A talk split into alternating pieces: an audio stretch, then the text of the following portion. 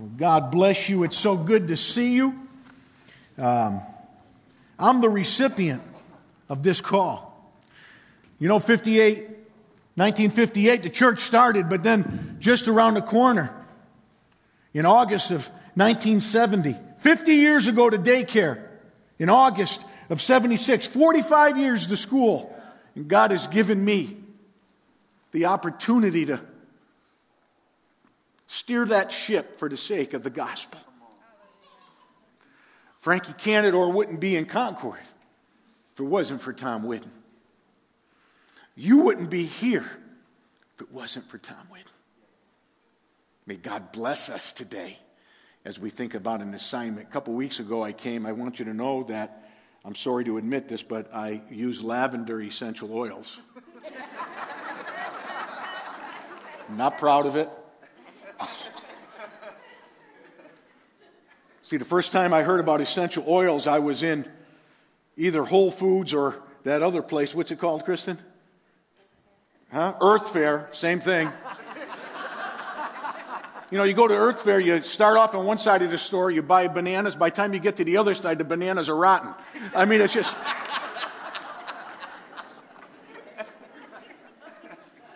All I wanted is some real milk, non organic.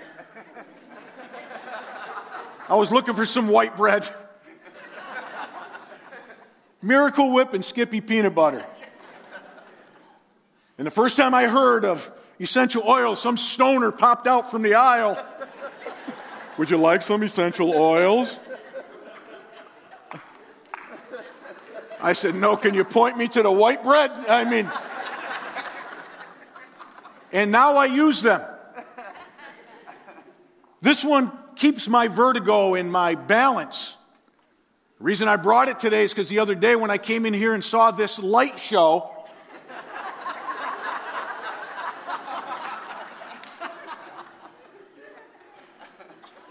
I said, honey, did you bring the oils? She said, no. I said, could you just lean on me, please? The room is spinning. So,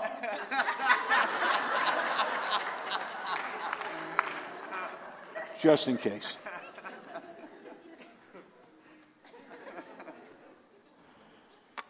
It was a short while ago when we were walking through the 21 days of prayer that I had a shot to, to get a, a snap and share on day 19.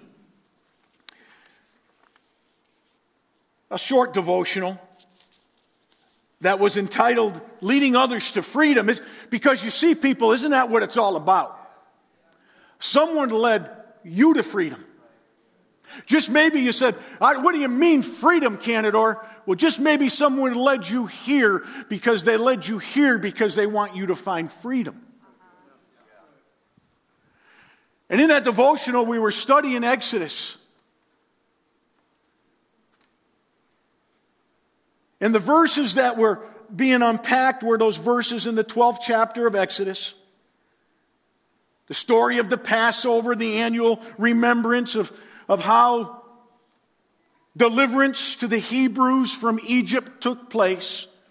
And there's a verse tucked out in there that said, Many other people went up with them. Now, just like anything, because I've got a mini iPad and I've got the Bible app, I'm checking out all the translations of what it says. And one translation, the Living Bible, puts it this way People of various sorts. People of various sorts. Look around. That's us. Others say it's a mixed multitude, a mixed crowd. Many diverse people followed because they wanted freedom. I want to share with you this morning a message entitled A Squared. And it's simply built around this premise that proper alignment positions us for divine assignments. I want to say that again. Proper alignment positions us for divine assignments. And then I'm going to attach another A at the end. And we're going to have our pastor come up. And it says, with the anointing of God. Do you realize there are people that are starved for freedom today? Can we just reflect for a moment on how we have been set free? We just experienced the Easter message. Good Friday and Easter. When I was a heathen kid, I went to church on Good Friday and Easter. I even went for Ash Wednesday. Remember those days? And if I didn't make it to Ash Wednesday, I grabbed my buddy Paulie and rubbed his forehead on mine.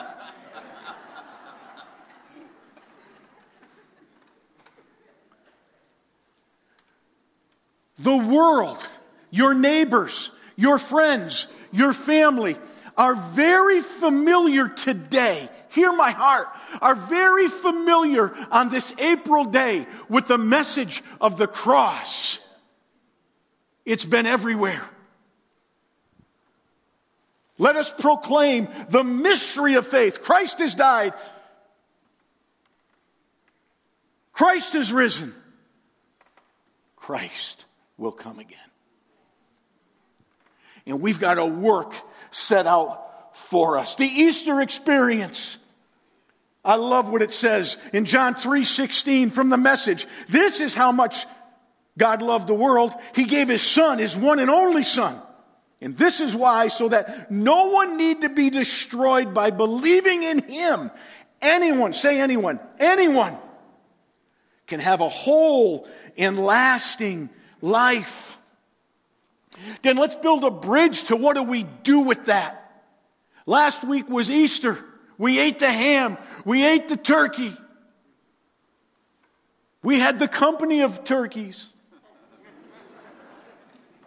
People sat around our table who we loved. Many sat around our table who we didn't like. They need freedom. You may say that guy needs a personality. No, he needs Jesus. And then the great commandment in Matthew chapter 22, verses 37 through 40.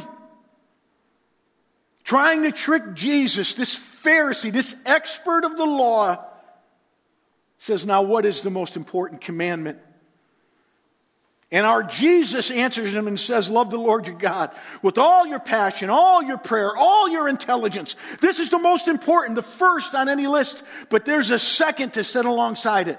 Love others as well as you love yourselves. These two commands are pegs. Everything in God's law and the prophets hangs on them. How do you love people? Look at the different translations. Some say friends, some say neighbors, some say others. And there's three different categories. We love our friends. Our neighbors, eh. And others, the jury's out. Whether we like them, whether we have to like them, or whether we just have to endure them. We've got to love them. And I'm going to give you two ingredients that are laying dormant in today's culture. Two ingredients that I'm telling you people are starved for today, people. And you in the South, you've mastered the first, it's kindness. I've never met more kind people in my life. When I came down here, it was way too nice. I'm thinking, these guys don't really like me that much. I'm not that likable. Where I came from, being nice just was being endured. Being kind was my father letting me live another day in the house. I mean, you've mastered kindness. But be careful that culture and COVID and circumstances don't bury that. You see, we haven't practiced being kind, we've been locked up. We can't look at smiling faces and, and sad faces. We have to look at smiling eyes and wounded stares. But God will still help you to discern how you and I can step in and be kind. How do we do it? Barry Corey wrote a book called Kindness, Love Kindness. Just like Pastor Tom, his dad, you, Corey, spoke into my life. He's a hero to me. You, Corey is the district superintendent of the Southern New England District of the Assemblies of God. In the midst of a hateful culture, in the midst of the Northeast, which isn't known to be kind, this guy showcased kindness. He'd come up to me, look at me, he'd kiss me on the cheek.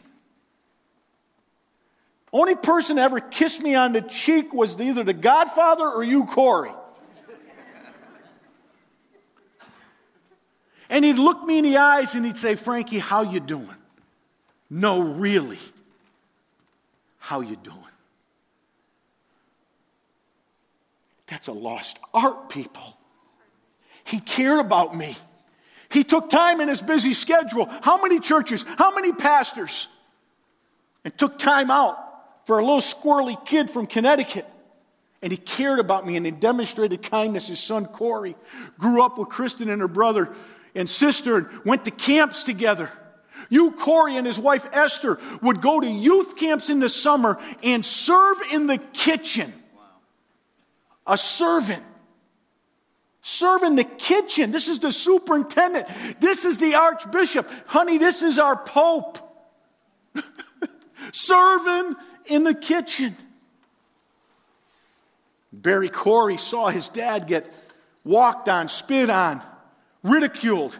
And one day, I believe it was in Bangladesh when Barry was over there, he said, Dad, you let people walk all over you. I don't get it. And this is how he responded I've got to live my life, son, so that strangers and friends, the aching, the lonely, family, that they receive me. And through me, they see God's inexhaustible love. He built that on the verse which has become my life verse from Matthew 10 40, in which it says, Whoever receives you receives me, and whoever receives me receives, receives the Father who sent me. That's Jesus talking to his disciples. He says, Whoever receives you, there are needs out there tugging on us. We just need to be willing to step in and receive them no matter how ugly it looks, no matter how broken it seems. Oh, that we would exercise the gift, the talent, the attribute of kindness. Can we resurrect it today? Can we ask God to show us where to be kind? Maybe it starts with your wife. Maybe it starts with your husband. Maybe it starts with your kid. Maybe it's your squirrely neighbor. Maybe it's your friend. Just reach out in kindness. Use that ingredient. He goes on that book to talk about it being a firm center with soft edges. We're not asking to be compromised. We know who we are in Christ. We know what He can do for us. We know the power of what it means to live with Christ in His resurrected life. We don't compromise on this book. We hold it true, but we're willing. We're willing to have soft edges and live with a receivable spirit so that my kids and my grandkids and my neighbors and my friends and my enemies and yours too come to know Christ as Lord and Savior. You all have an assignment. It's just around the corner. Do you see it? The second is empathy. What has happened to empathy? We're afraid to even use that term. That's a lost art. I love what Brene Brown says. She says, empathy is simply listening.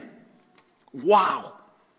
Holding space, withholding judgment, emotionally connecting and communicating that incredible message that you are not alone.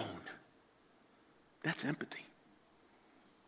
In their pain, in their hurt, in their circumstance, they're not all alone. I watched a little squirrely kid in the cafeteria sit by himself for a week. And then I saw this other kid.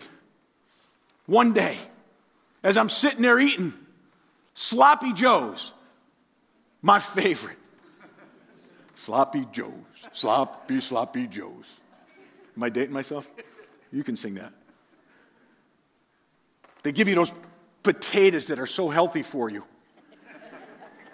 So I don't take the bread, I say extra potatoes and put the sloppy Joe on it. And I'm sitting there nursing my sloppy Joe potato mix. And I see this little squirrely kid go over, sit down, didn't say a word. Didn't say a word. Just sat there, opened his lunch.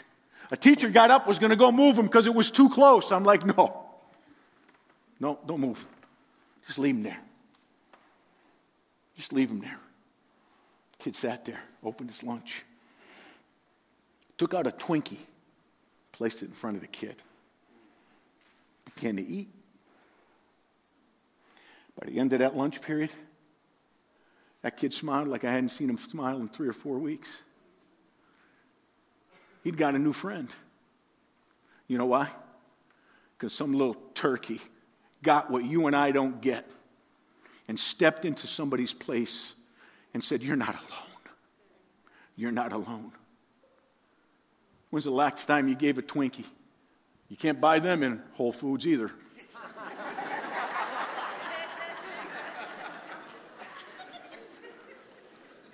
Kristen and I were up at the beach. We went to Topsail. I said that right, I guess. I've said it wrong for years. So now I just say Surf City. I'm pretty safe with that. We went to Surf City. And I saw this sign of this church this week, and it, the church is called The Gathering. So when we think about alignment, my challenge to you are you aligned with the King? Is Jesus your Lord and Savior? Have you been off on a detour? Have you just been kind of playing church? Have you, have you just skirted the need that is in front of you? God, help us. Father, forgive me if I've missed it. When I grow up, I want to be like that little squirt that went over and sat next to that kid and exercised kindness and empathy. And I loved their vision. It simply says, loving God and live in Jesus. Isn't that good? So if we love God with all our heart, soul, and mind, all our passion, and we love others, we need to live Jesus. Because you see, people, there's an assignment for you. Are you ready? Are you ready? Please see the assignment. It may look different. It may not look the same. It may be one, it may be a thousand. It doesn't make a difference. You've got an assignment, God has a place. There is a need. There will be a nudge. I'm praying God's Spirit nudge you. That you see a need, you're nudged by His Spirit, and you find your niche in God's marketplace and leave an impact for Him. In Ephesians 5:10, the verse says, figure out what will please Christ and then simply do it. The part of that, the beginning of that verse, when, when, when the, the, the, the passage was found in this, in, in this whole concept of, of living the light, he opens up by saying, Be imitators of God. That's a tough job, people. Imitate God. And what that means, people, is that we become true gospel carriers. Are we willing to be a gospel carrier? Are we willing to take on the attributes of the king? Are we willing simply to just integrate those two ingredients, kindness and empathy, and step out with the power of God's Spirit and the anointing of God and imitate Him and simply do what he says. You say, well, I don't know what to do. I've got so many things. I don't know what my niche is. Neither did Jim Comenzo when he shared this with me, what his pastor, Dr. Earl Baldwin, shared from Trinity years ago. Earl Baldwin said this to him Jim, and Jim said it to me, and I've said it to hundreds and hundreds of young ministers. Whatever God is blessing, pour yourself into it. Just pour yourself into it. Whatever God is blessing, whatever God's blessing you to do, Charles, I'm cheering you on, I'm praying you on, and I want you to pour yourself into it. It may look different than a few years ago. It was 1995. A friend of mine, Phil, calls me up. Kristen remembers the phone call. He met a girl, a Christian girl, and this guy was in recovery, and we were going to start to meet. And he says, Frankie, I need you to do me a favor. I, am getting out of my house, and she, she, she, her apartment lease is up, and we're going to buy a house together, and I'm going to move in. She won't move in unless I marry her. I don't have the money to marry her. Can you look in the Bible and find something that says we can shack up together? I said, Sure, I'll take a look. Meet me in my office tomorrow.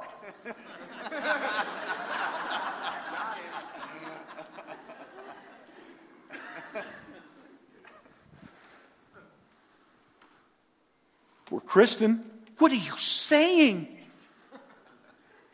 You see, I was still a young Christian, and, and I'm thinking, this isn't a cardinal sin. It's probably a mortal sin. I'll probably spend, a, if there's a purgatory, I'll spend a little time in purgatory. But I, I, I don't think there's a purgatory, okay? I don't think. I knew I wasn't going to find it. The message wasn't written, so I couldn't even dug into the message. You know what I mean? I, I mean,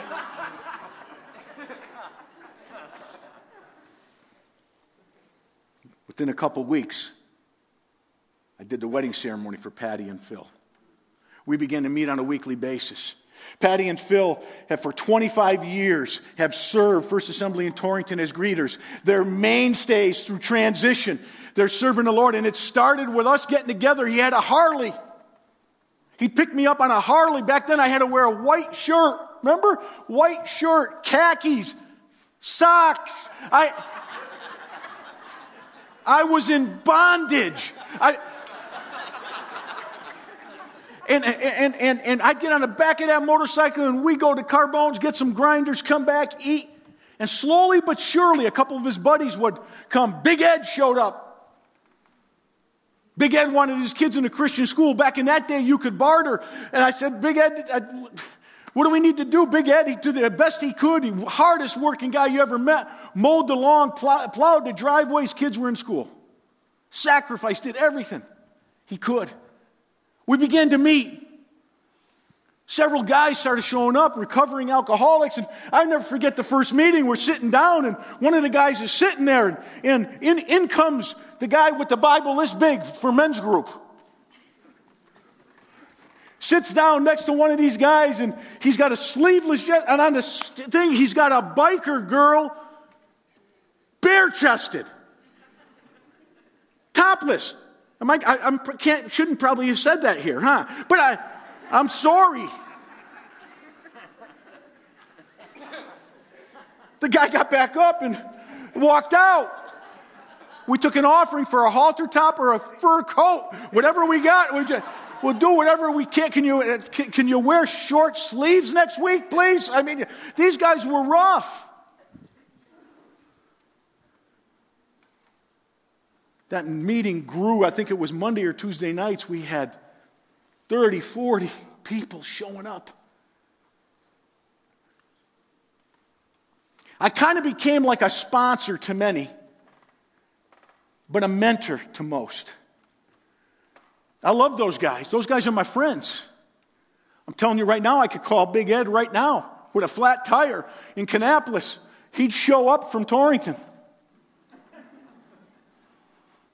Someone was giving me grief. All I got to do is lock myself in a room for a little while. In comes Big Ed. Done. Case closed. There was a meeting. What's that mean? I got 10 minutes? There was a meeting. You know what that means? I got to hustle. There was a meeting at First Assembly in Brookfield. All the men went. We had a guy come from Springfield. We all went. Showed up in the church parking lot, was driving a 15 passenger van when you could drive it. All the guys that were in the men's group sat with me. The rest of the guys were there with Harleys. We drove with Harleys to the most conservative church in southern New England. We pulled up. The eyes were this big of everybody. These guys get off the bike, start walking in. I'm holding up the tickets behind them. I got, I got the tickets. They go down and sit in the front row.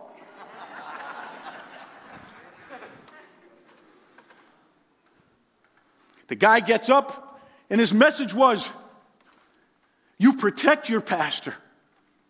Don't you let anything happen to your pastor. Men, you come alongside your pastor. We got it. And he started down there praying for all the pastors, had us all come up. And people are going down, slain in the spirit. Not boom, boom, boom, boom. The guy gets to me, he looks at me, and he keeps walking. All my boys were standing behind him going like this.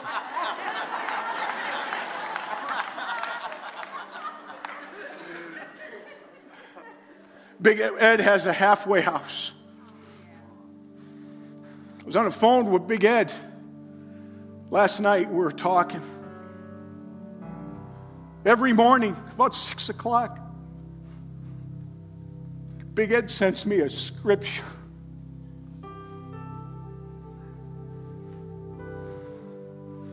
It was uncomfortable.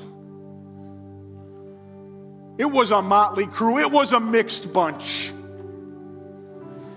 But God blessed a season and these men are serving Jesus. What's tugging? Do you see the need? Do you feel the nudge? Are you willing to step out with a new niche? This is what the closing remark says. Look, look back and thank God. Look forward and trust God. Look around at the needs and just simply be available to serve God and look within people and invite God right now. Are you aligned with the King? Are you online watching this thing and you say, Cantadore, what's alignment? Is Jesus your Lord and Savior? Have you surrendered every part of who you are to Him? Do you love Him with all your heart, soul, and mind? If you don't, let me pray with you. If you're in the house and you need Jesus and you need fresh, new alignment with Him, can I see your hand? You want Jesus to be the Lord and Savior and King of your life. Can I see it? If you're that guy or gal in the room and saying, I, I need to be tweaked, I need a little realignment.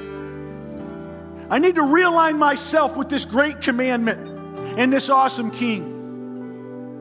And you need God to do something specific right now. Can I see your hand? You need some realignment. Thank you, God. Thank you, God. Surrender every part of who we are to you, Father. Thank you for dying on the cross for our sins. Repeat this with me. Thank you from raising from the dead to conquer sin and death.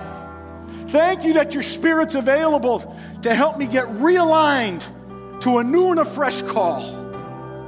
In Jesus' name. Now, what about an assignment? What about an assignment? I love what Pericles said. What you leave behind is not what is engraved in stone monuments, but what is woven into the lives of others. There are needs all around you. Just clean them off, put them back on.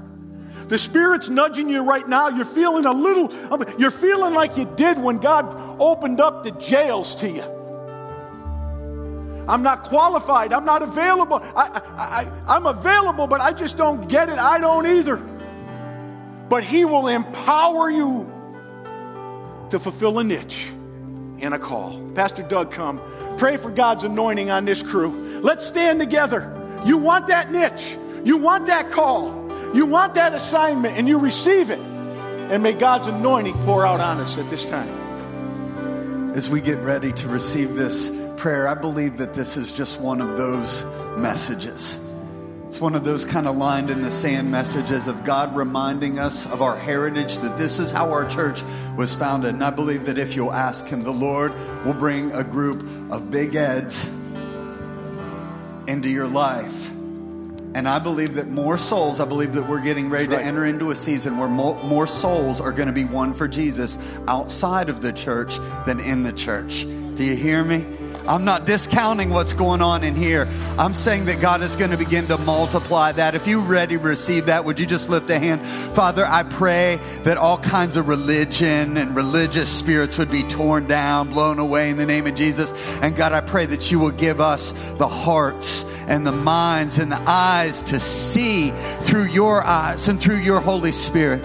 God, I pray for divine appointments with the next group of big Eds, that unlikely group that we can begin to love, serve, bless, have conversations with, and I am believing for a season of great soul winning in the marketplace, in neighborhoods, in schools, in jails, wherever the Spirit of God takes us. Lord, as long as you have us on this earth, we want to live that life in the name of Jesus. Come on, can we just can we just sing this as our response to the Lord today?